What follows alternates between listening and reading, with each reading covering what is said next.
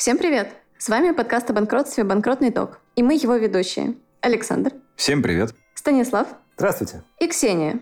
Сегодняшний подкаст для нас первопроходческий, уникальный по своему способу записи. Между нами города, страны и даже континенты.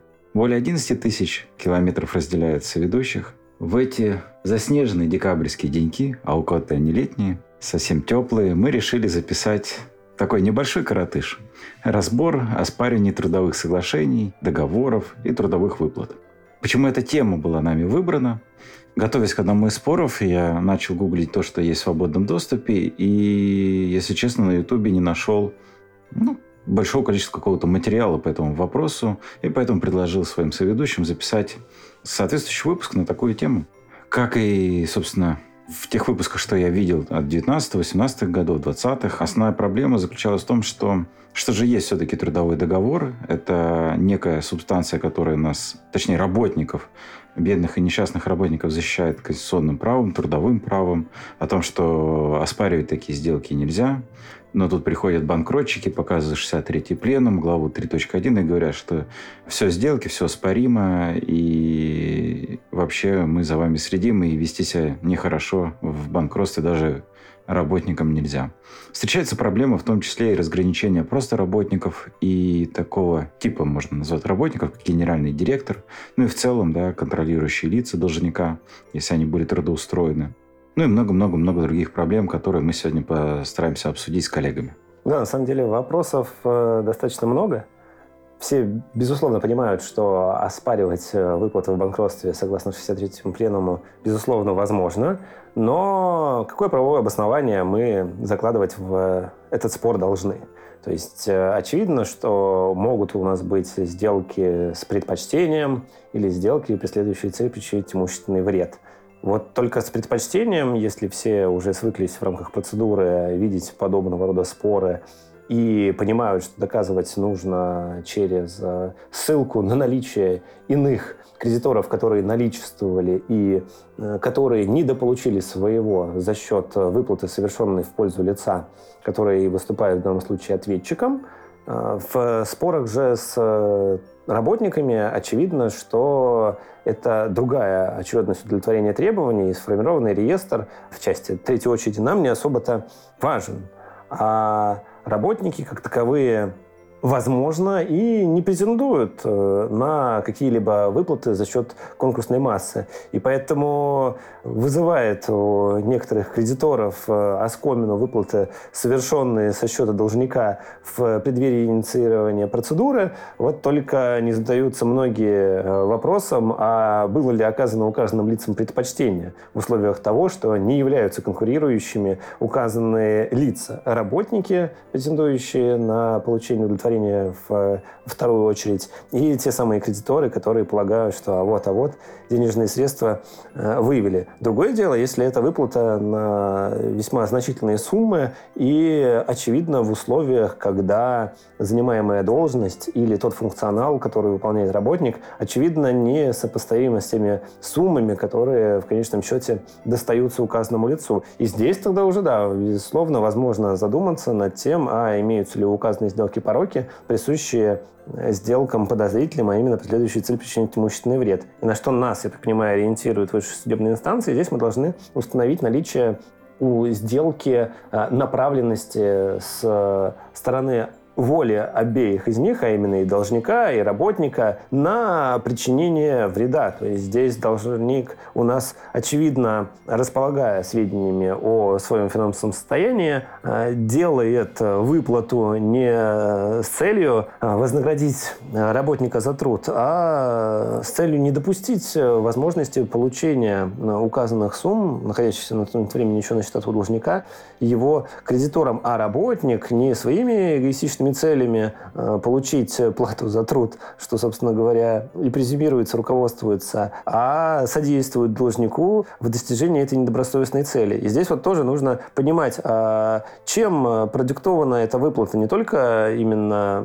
устремлениями сторон, но и оформление, какое имело место. То есть э, предполагалась ли возможность осуществления там, 12-кратного размера выплаты в случае прекращения трудового договора э, по истечении определенного определенного периода времени, допустим, по инициативе работника и как э, дополнительная мотивация закладывалась изначально, и, соответственно, никаких э, злоупотреблений стороны не стремились допустить. Или же указанная выплата стала следствием заключения некого доп. соглашения, которое существенным образом изменяло те гарантии, на которые изначально не вправе был бы претендовать работник. И вот в этом хитросплетении всех взаимоотношений, очевидно, и приходится разбираться, в том числе и банкротчикам. Это я все к чему? К тому, что посылы при совершении указанных сделок, а именно выплат в пользу работников, могут быть совершенно разными, и в них нужно разбираться, что являлось основанием к совершению э, этого платежа. Когда стороны согласовали эти условия, в каких условиях э, находился должник, когда определял возможность совершения выплат в пользу работника, и более того, когда он эти выплаты в конечном счете осуществлял. Потому что и работники это бывают разные. Если у нас на протяжении длительного периода времени один работник продолжал получать э, суммы, сопоставимые с тем, что в конечном счете сейчас и пытаются оспорить,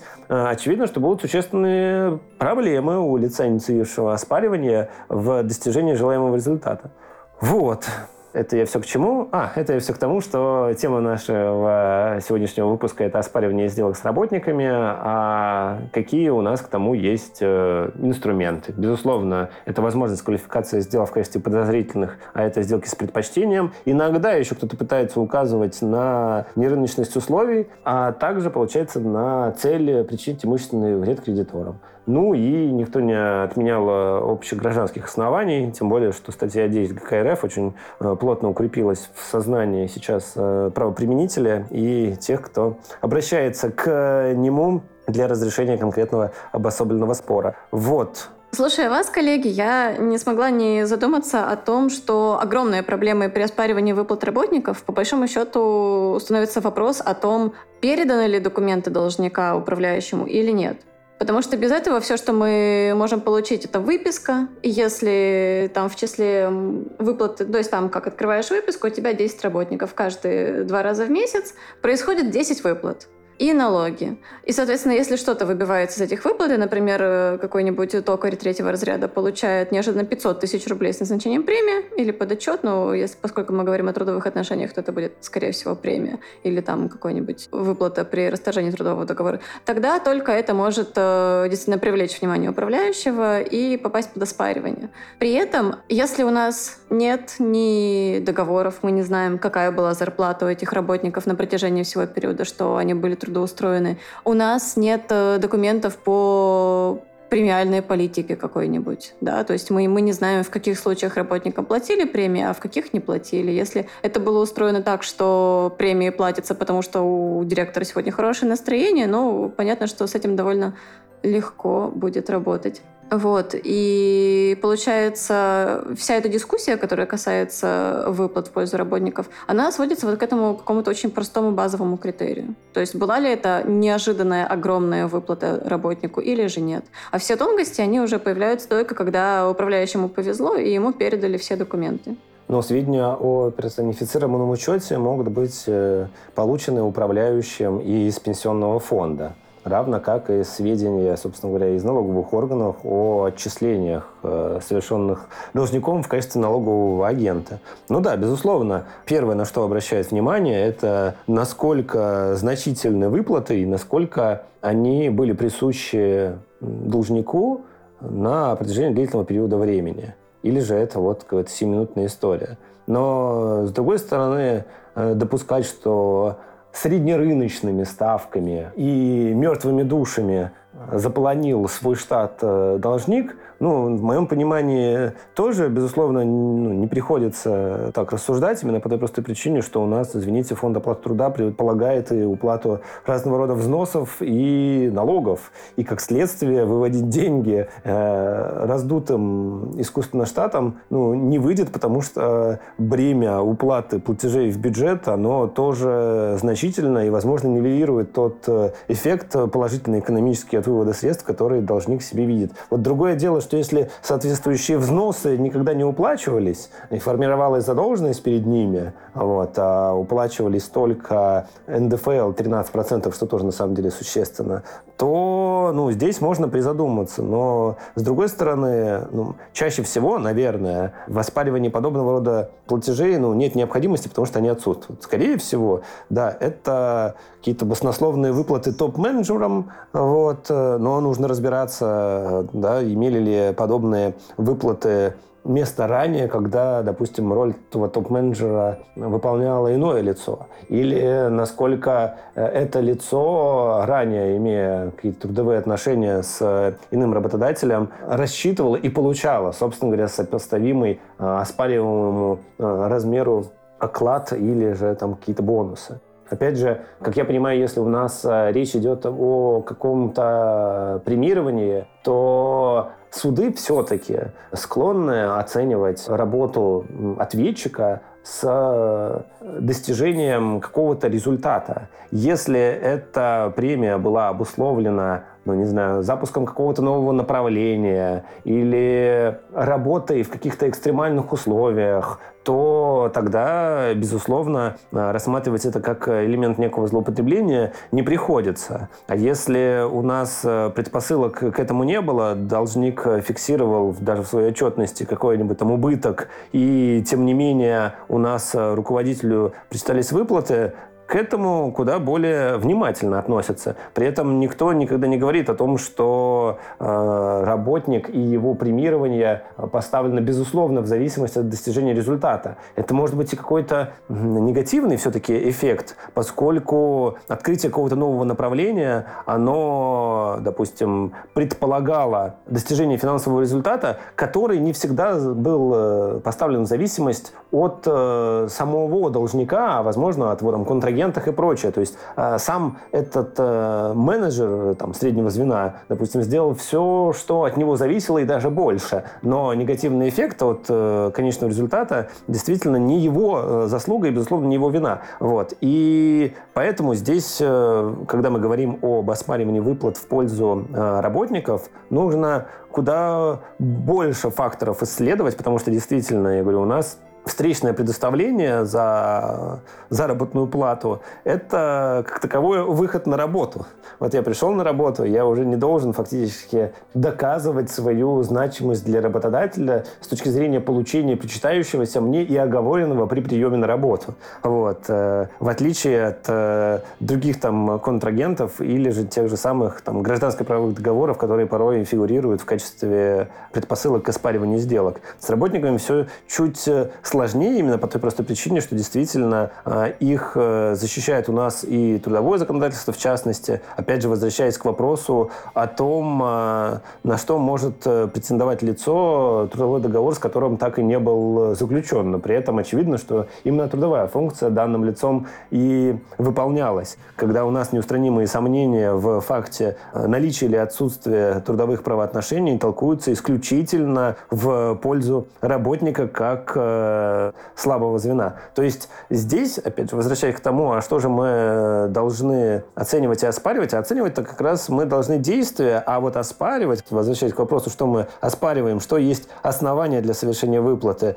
здесь нужно тоже разбираться, потому что от этого зависит и сроки исковой давности, и, собственно говоря, правовое обоснование. Если мы говорим о том, что эта вот сделка по выплате оспаривается нами, а обусловлена она вынесением приказа, то конкретно вот э, это действие мы и оспариваем, принятие соответствующего приказа или заключение отдельного там доп. соглашения без необходимости обращаться к условиям самого договора трудового, который изначально и был заключен, возможно, там, за несколько лет до совершения совершения оспариваемых сделок. Вот, то есть что у нас есть э, сделка основания где? Вот ее мы сначала, да, от нее мы отталкиваемся при анализе того, что уже будем в конечном счете оспаривать, какие фактические обстоятельства приводить для целей достижения того результата, на который направлено оспаривание. Поскольку оспаривание, я говорю, в первую очередь, оно направлено на достижение результата в виде пополнения конкурсной массы.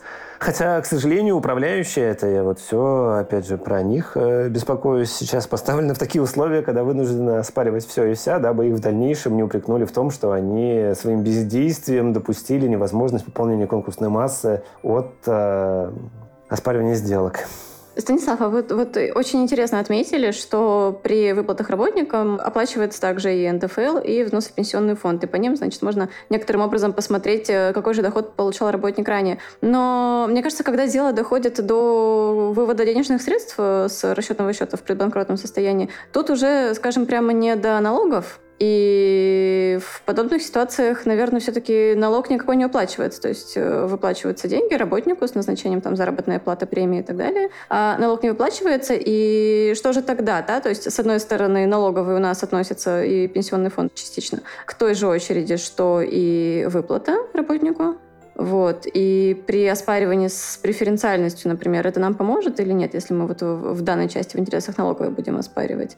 А, ну и опять же, насколько вообще этот фактор э, может быть применим при оценке того, оспаривать или не оспаривать соответствующего. Потому что если там работодатель принципиально заработную плату платит, не доплачивая налоги, скажем так, или, может быть, наоборот, в преддверии банкротства работодатель решил, так сказать, обелить зарплату своих работников. То есть, допустим, там 5 лет все получали 20 тысяч рублей, а тут, э, почувствовав неладное, работодатель решил, так сказать, выйти из тени и платить уже зарплаты по рынку. Вот Насколько это может быть порочным действием с точки зрения оспаривания сделок в банкротстве? Опять же, если мы говорим о том, что он вышел из тени, этот потенциальный работодатель, то вряд ли он все-таки размер заработной платы, действительно выплачиваемый и ранее работникам, просто без э, отражения этого на расчетном счету и без уплаты взносов и налогов, вряд ли он сделает эти выплаты настолько значительными, что они будут э, выбиваться на рынке.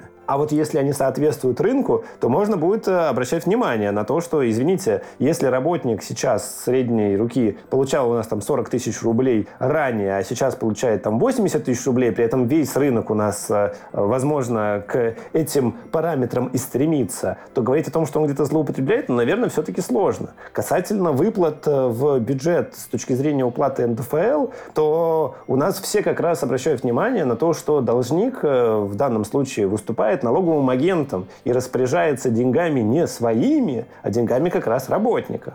Поэтому, дабы снизить вот этот вот уровень напряжения при оценке в дальнейшем действий, как должника, так и лиц, получивших указанные суммы, то пока имеет 12% НДФЛ, как суммы, уплачиваемые за счет работников фактически. Наверное, их осуществлять бы э, даже преследование добросовестной цели все-таки, наверное, стоило бы. Вот. А вот взносы, действительно, которые являются бременем, которое возложено непосредственно на работодателя, вот с этим-то, конечно, вот вопросы. Но, опять же, э, сейчас все-таки у нас, э, уже неоднократно возвращаясь к вопросу, а в какой очередности у нас уплачиваются эти взносы, вот, я так понимаю, что НДФЛ у нас это вторая очередь, а вот взносы в пенсионный фонд э, не следует той же судьбе, что и заработная плата. По-моему, они у нас сейчас не во вторую очередь удовлетворяются. Это у нас был обзор в 2016 году по спорам, вот этот вот нашумевший обзор 2016 года, декабрьский, по спорам с налоговыми органами, где как раз-таки Верховный суд отметил, что и страховая часть уплат в пенсионный фонд относится к той же очередности, что и зарплата. Вот, да, потому что она формирует страховую часть накопительной пенсии, ну вот как-то так. Но не вся сумма взносов, которые уплачивает работодатель, ведь там их же несколько. Я вот к чему. Не все да, во вторую конечно. очередь. Кстати, важно отметить э, для коллег, которым удалось успешно оспорить э, выплату заработной платы или премии, за которые также были уплачены налоги в бюджет, что это является основанием для уменьшения требований уполномоченного органа в реестре или текущего требования. Поэтому рекомендую всем после этой истории провести сверку.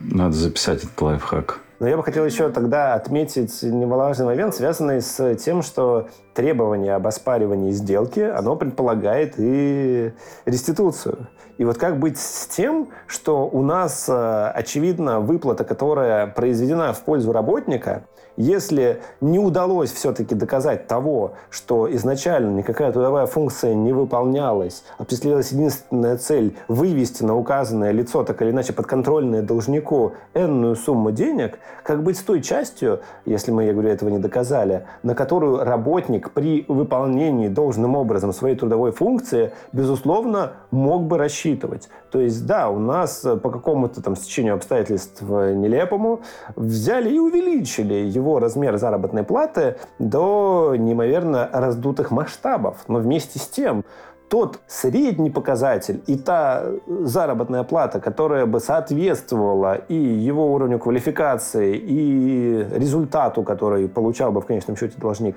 разве справедливо в конечном счете нам, работника, лишать и этой части? А я так понимаю, что при оспаривании подобного рода сделок у нас, я говорю, реституция предполагает возврат всего того, что было исполнено в пользу этого работника. А уж этот работник, очевидно, возвращая денежные средства в конкурсную массу, понимая, что недостаточно у должника активов для расчетов по всем своим обязательствам, вероятно, не сможет получить даже того, на что он справедливо мог бы рассчитывать, если бы этой порочной сделки не было бы осуществлено. Это, опять же, к вопросу о преференциальных сделках и прочее. Ведь если мы э, обращаемся к расчету, допустим, залоговым кредиторам, у нас есть понимание, что кредитору, которому оказано предпочтение ввиду наличия у него залогового статуса, да, действительно и так должно было бы причитаться чуть больше, нежели остальным. И поэтому при признании сделки недействительной мы только в части того, на что он изначально не мог рассчитывать, и применяем э, реституцию через взыскание с него этой разницы. А вот по работникам почему-то такого нет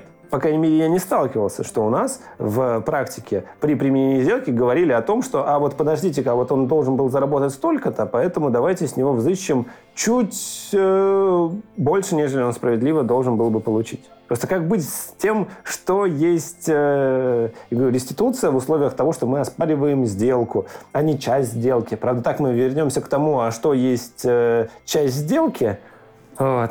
Относительно абсолютную сейчас недействительность начнем затрагивать. Наверное, это отдельный выпуск нам нужно будет э, этим вопросам посвятить. Но хотел бы просто, да, обратить внимание, что при оспаривании этих платежей в пользу работников э, зачастую не учитывается как фактор то, что работники на оплату труда хотя бы в справедливой, как кто-то может, допустим, вывести части, но вправе рассчитывать. Может быть, работнику в этом случае стоит завидеть о сольдировании. Ну, кстати, тоже, и тогда да, все вариант. проблемы решатся. Да, да, да, вариант, который, на мой взгляд, действительно позволил бы. Но, я говорю, о сольдировании у нас отдельный выпуск, это тоже очень интересные материи.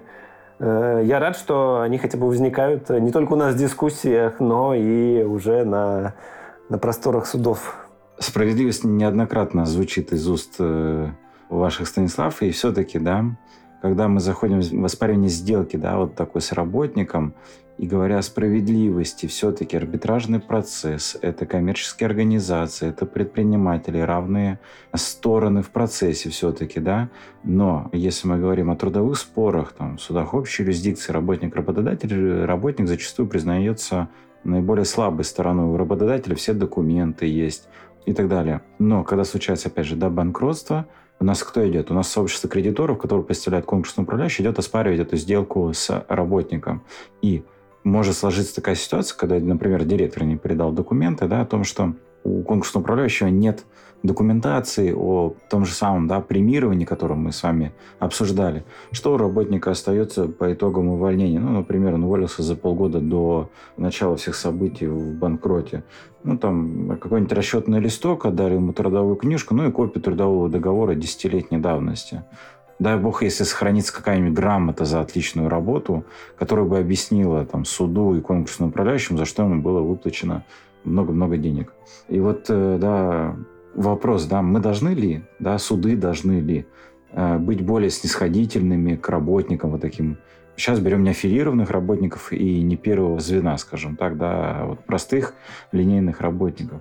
Или все-таки ну, мы придерживаемся равноправия в процессе, не смотрим на этот статус и, собственно, контрагент по сделке это у нас обычный контрагент, который ничем не отличается. Тоже такой вопрос. Я, когда сталкиваюсь вот с парень сделок, не могу на себя, для себя дать такой ответ, да. С одной стороны, конечно, жалко, ты понимаешь, что, ну, это вроде как обычные работники, а с другой ты стороны смотришь, почему, как бы, да, почему тебе выплачены премии, а там, кредиторам недополучены денежные средства. И, ну, если мы дальше эту мысль начинаем раскручивать, да, вот э, что есть некое благо для должника, которое было вознаграждено премированием. И как это благо оценивать? Вот интересный пример привел Станислав да, о том, что, например, какому-то, я не знаю, там, ну, допустим, назовем операционный директор, да, там, по какому-то направлению дана задача открыть дополнительный филиал в сжатые сроки. Вот он его открывает, запускает, но действия этого филиала, например, да, привели к банкротству всей компании. Ну, может же быть такое, может быть. Не смогла компания переварить вот эти все инвестиции, вложения свои и так далее. Не принес тот результат. Но, тем не менее, ему ну, была выплачена да, премия вот за то, что он да, там, открыл филиал в установленные сроки вроде как, да. С другой стороны, ты тоже смотришь, что у тебя есть трудовая функция, у тебя там прописано в задачах открывать филиалы установленные сроки, да, за что тебе премия. И вот это все начинает настолько субъективно работать каждый раз, что ну, не до конца понятно, как это оценивать. И опять же, да, с одной стороны, хорошо, что судам дается какое-то поле для пахоты, да, так сказать, и сбора доказательств, и принять решение на свое усмотрение. С другой стороны, Возможно, отсутствие стандартизации в таких вопросах это усложняет процесс и дробит практику и не дает нам какого-то прогнозирования в таких спорах, что, наверное, не есть хорошо. Ну, просто вот, под э, одну историю все не подвести, на мой взгляд. Но, опять же, почему должны страдать кредиторы? Как по мне, если это кредиторы третьей очереди, то зачастую это коммерческие организации и как раз э, риски предпринимательской деятельности от того, что в конечном счете один из их контрагентов окажется банкротом, и они не смогут получить причитающегося, в отличие от работников, которые э, выполняют определенную трудовую функцию, которую перед ними изначально ставит сам должник. То есть они и, и, и должны это делать, и не получать, соответственно, причитающегося, очевидно, ну, не должны. Поэтому-то их и выводят в категорию тех кредиторов, которые имеют приоритет в части очередности удовлетворения их требований. Я, я говорю, я лишь э, призываю к тому, чтобы действительно практика шла по тому пути, чтобы работников, которые все-таки птицы подневольные, зачастую не упрекали в том, что они э, получили плату за труд. А я говорю, а если это премия, инициатива работодателя, то таковой она и должна а, а, оставаться. За это не должен нести ответственности работник, я говорю, если уж все-таки не установлено некого этого умысла. И поэтому-то как раз у нас и практика, на мой взгляд, пока правильно идет по тому пути, чтобы исследовать ну, все нюансы и только при наличии, очевидно, какого-то факта злоупотребления признавать подобные платежи ну, недействительными. Потому что действительно в неравном положении у нас э, тогда окажутся работники и там, контрагенты должника, которые на свой страх и риск с ним взаимодействовали и вступали в взаимоотношения, в отличие от работника, я говорю, у которого, собственно говоря, одна задача – ходить на работу, э, выполнять э, поставленную задачу, независимо от того, насколько эта задача для работодателя в дальнейшем будет э, с точки зрения экономических эффектов оправдана. Выполняет и выполняет. Вот его зона ответственности. При этом, опять же, упрекать их в том, что в силу занимаемой должности они обладали всем объемом информации о финансовом состоянии должника, ну, тоже это не так. Я говорю, в бытность моей еще работы работая наемным работником, я во многие, очевидно, вещи э, не был посвящен э, с точки зрения там, результатов компании. Никто до работников зачастую не доводит ни конечный план, к чему мы стремимся, если он не выражен на бумаге как именно самоцель, ни уж тем более не делится работодателя там, проблемами. Изначально, возможно, преследуя цель не допустить того, чтобы работники сейчас, как крысы с корабля, побежали, потому что стали вдруг осведомлены о том, что все как-то плохо, поскольку, возможно, тот же самый руководитель имеет у себя в голове некий план выхода из этой кризисной ситуации. А если он доведет до сведения работников, то, я говорю, возможно, достичь результатов этого плана по выходу и не удастся, потому что не будет того ресурса, в том числе и человеческого, благодаря которому возможно все-таки все и спасти.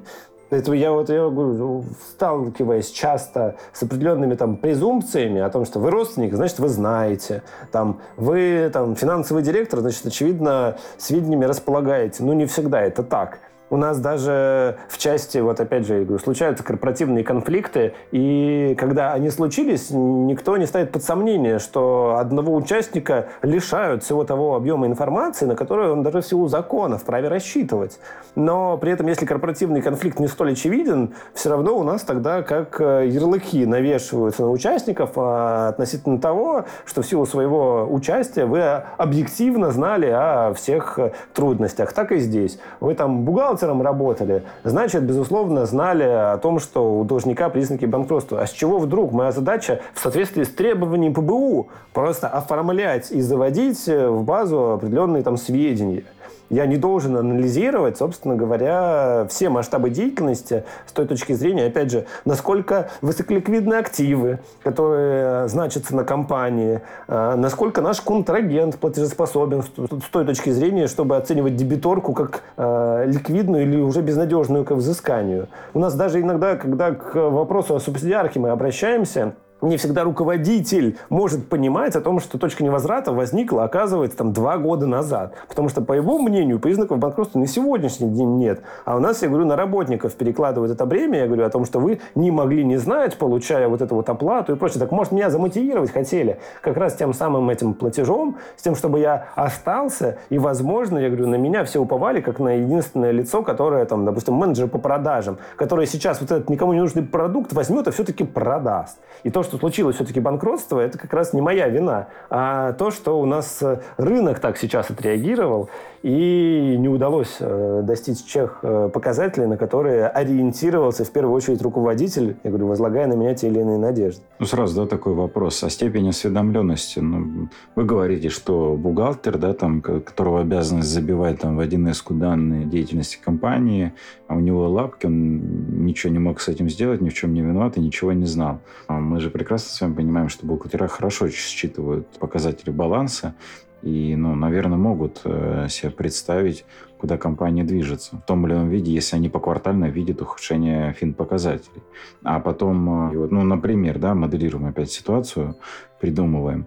Такой процесс длится на протяжении двух лет, все хуже, хуже, хуже. Сотрудники там кто-то увольняются, там, не знаю, компания по перевозке чего-нибудь, у них там горят КАМАЗы, разбиваются КАМАЗы, да, там для перевозки грузов, и все, ну, их нет, нет, количество их уменьшается, Тут ей выплачивают премию, там, например, в 10 окладов. Она что, должна пойти отказаться и сказать, нет, я знаю, что у нас ухудшились э, финансовые показатели, основных средств нет, и все, не выплачивали. Или она принимает, как бы, и против нее не действует вот этот довод о том, что в силу своего положения она была осведомлена. Мы должны тогда исходить из того, э, за сколько до инициирования банкротства эта выплата произведена, ну вот в том числе. Опять же, оценивая вопрос, если вдруг мы оспариваем эту сделку как э, преференциальную, то тогда понятно. Если ты бухгалтер, ты видишь, э, собственно говоря, какие показатели есть у компании, и тогда период э, в полгода, если сделка совершена, он, безусловно, позволяет эту сделку с предпочтением все-таки оспорить. А вот сделка, представляющая целью причинить имущественный вред, тогда нам надо смотреть, а все-таки эти деньги-то кому достались? У нас должник хотел на тебя эти деньги вывести с тем, чтобы в дальнейшем ты ему эти активы бенефициару какому-нибудь конечному передал. Вот, и ты содействовал этой цели, оформляя на себя тот или иной платеж или заключая то или иное соглашение.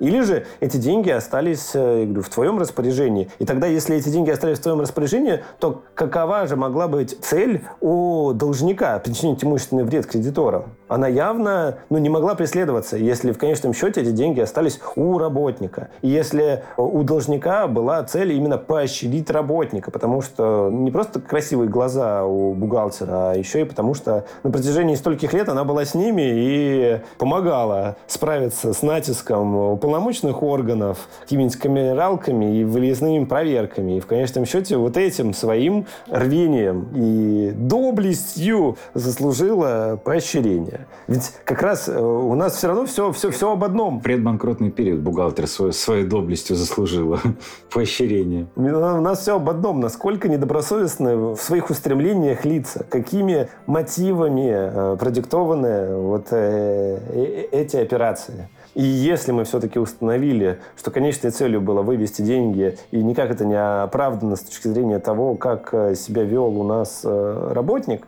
тогда вот э, все предпосылки к оспариванию есть.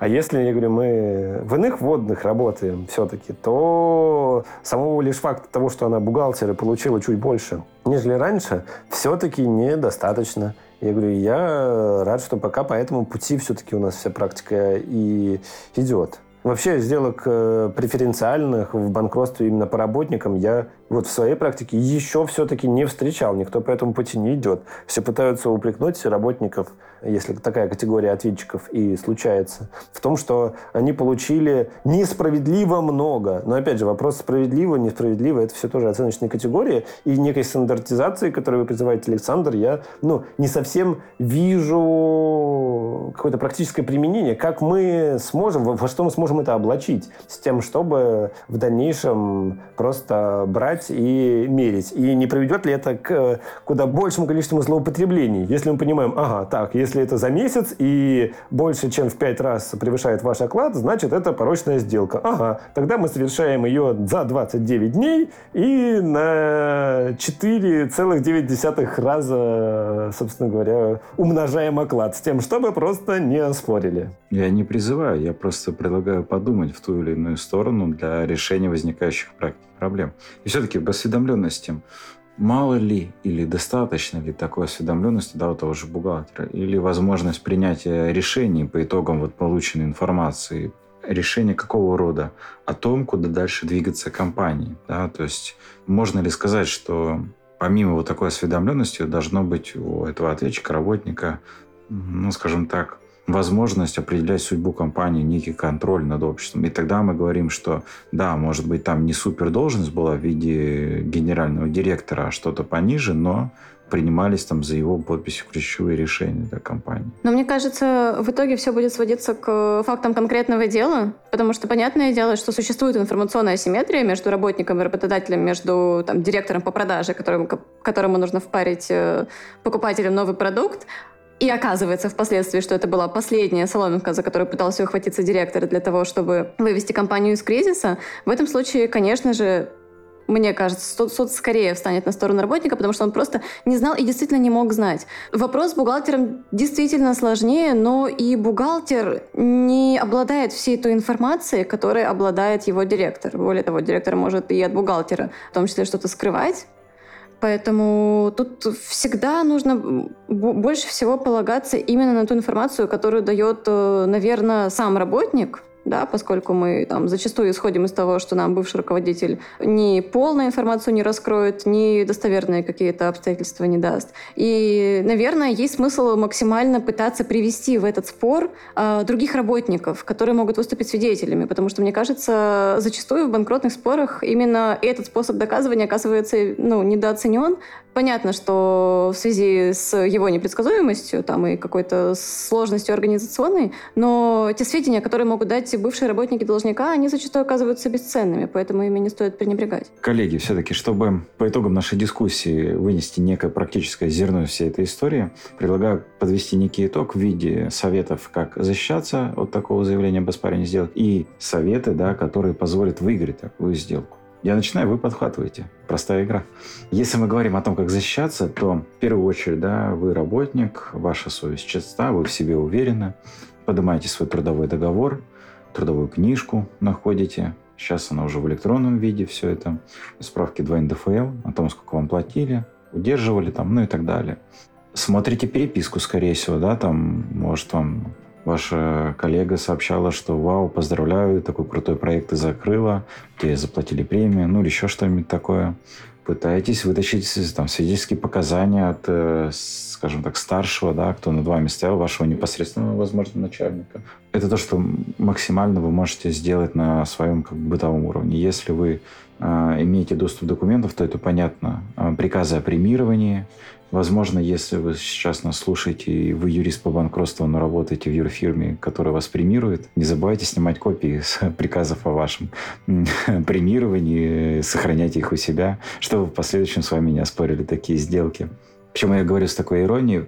Потому что мы все с вами прекрасно понимаем, что э, линейные работники да, не, ну, не занимаются этим. То есть получают зарплату, дай бог, там им вручат грамоту, статуэтку какую-нибудь и все. То есть, да, никто об этом не думает наперед, о том, что в той фирме, в которой вы работали, где вам выплатили премию, могут быть какие-либо проблемы в последующем, да, банкротство и так далее. К вам придет управляющий со страшным заявлением об оспаривании сделки. Это что касается линейных да, сотрудников. Если вы же все-таки птица высокого полета в компании, то всегда думаете, да, за что вам, почему вы получаете эти деньги, а что называется, не забывайте обкладываться бумажками, какие-то цели, задачи, которые вы достигли в короткие сроки, и никто этого больше не смог сделать. Можно всегда смотреть на рынок труда, HeadHunter всем в помощь, что предлагают на соответствующих должностях, например. Ну и все в таком роде. Есть вам что добавить, коллеги? Если мы говорим о добросовестном работнике, то на мой взгляд, ему и суд будет содействовать в установлении определенных обстоятельств, которые эту добросовестность работника бы подтверждали. Вот. И уклоняться от свидетельских показаний, наверное, ну, не будет суд, хотя такой формат э, доказательств не очень присущ нашему арбитражному процессу, мы это прекрасно понимаем. Тем более, что зачастую, если у нас это не единовременная выплата в пользу одного лица, а целый ворох э, работников, то каждый из них будет приходить и петь в одну дудку вместе с остальными, что да-да-да-да, вот там все мы выплатили. И, ну, на самом деле это и будет подспорьем, если не один вы оказались в этой ситуации, а этих работников, пострадавших несколько, это лишнее будет свидетельство тому, что, очевидно, ну, не мог должник недобросовестную некую цель преследовать, осуществляя платежи в пользу, я говорю, целого ряда лиц. За исключением ситуации, когда эти самые работники э, ранее никогда в трудовых отношениях э, с должником не состояли, а вот в родственных отношениях с руководителем, безусловно, условно. То есть, когда вдруг у нас там теща, тесть, брат, сват вдруг оказались э, среди работников, которым тем более еще и значительные суммы заработной платы были выплачены, вот это, конечно, то обстоятельство, которое, безусловно, будет играть э, не на руку работникам, а больше, конечно, склонять суд в сторону позиции оспаривающих эту сделку лиц. То есть э, ваш совет, Станислав, если работник получает премию, то ему лучше стараться не быть родственником контролирующих должника лиц. Сжигайте все свои родословные. Еще одним критерием да, для защиты могло бы стать доказывание наличия у вас соответствующей квалификации для выполнения да, соответствующей трудовой функции, в том числе э, сверх предусмотренного трудового договора, за что вам может быть выплачена дополнительная премия. Но если мы как раз да, говорим об аффилированности, то тут скорее аргумент за то, чтобы оспорить такую сделку. То есть, когда вы подаете сделку на оспаривание там, премии, окладов, вдруг, э, там, не знаю, какому-то случайному одному работнику решили заплатить 20 окладов, либо такое обязательство создали у должника просто на ровном месте за, там, за небольшой период времени до банкротства. Да, тут нужно смотреть, как эти денежные средства получались, куда они уходили, как распределялись. То есть это получение выписок, спрашивают, да, почему, например, зачастую так, я неоднократно видел, что, не знаю, там, коммерческий финансовый директор, там, помощник бухгалтера имели оклады выше, чем генеральный директор, да, и, ну, когда ты задаешь такой вопрос своим оппонентам, а почему, люди не, на, ну, не могут найти ответ, да, почему у вас там какой-то, условно, да, этот помощник бухгалтера получает больше, чем глава компании. Дальше надо, когда мы, мы играем на стороне атакующей да, команды, то мы смотрим на чистоту, частоту этих выплат, каким периодом они выплачивались, в каком размере, соотносить с тем, что было ранее выплачено, с тем, что сейчас выплачивается, почему такое происходит. Да. Зачастую, как показывает практика, такое увеличение происходит в самый предбанкротный период. Да. Мы в начале выпуска вспоминали историю, когда компания перед банкротством выходит э, из серой зоны в белую, да, и показывает всю заработную плату работников. Бывает такое делают, чтобы работники, которым недовыплачивали остаток, просто встали в реестр, как бы, да, им обещают контролирующие лица, что таким образом они смогут, они, в смысле, работники, смогут что-то получить в будущем, да, за свою работу. Также я бы хотела добавить, что хотя мы не рассматривали такой популярный способ вывода денег из конкурсной массы, как э, выдача денег под отчет, что мы сделали осознанно. Тем не менее, на месте работника, понимая, что в компании могут быть какие-либо финансовые проблемы, к любой выплате, которую вы получаете от работодателя, которая выходит за рамки вашего стандартного оклада, нужно относиться с повышенным вниманием. И как справедливо отметили коллеги, обязательно фиксировать, если это было под фиксировать все свои расходы, не полагаться на то, что вы сдали чеки бухгалтеру, и на этом все для вас закончилось. Я бы фиксировала обязательно это все для себя, сохраняла в отдельную специальную папочку на черный день, и пусть оно там лежит, чтобы в случае какой-то критической ситуации иметь возможность защититься. Особенно если вы, то, что называется, материально подотчетное лицо или каким-либо иным образом там, получаете деньги от работодателя на там, обширный перечень разнообразных трат. А потом тебе скажут, что у вас нестандартное поведение для обычного работника, потому что обычные работники не сохраняют чеки. Они у вас все сохранились, значит, вы аффилированы КДЛом. Откуда у вас документы? Поясните. Я грамоту храню из русского медвежонка своего самого первого класса. Просто очень ответственный человек, настоящая отличница.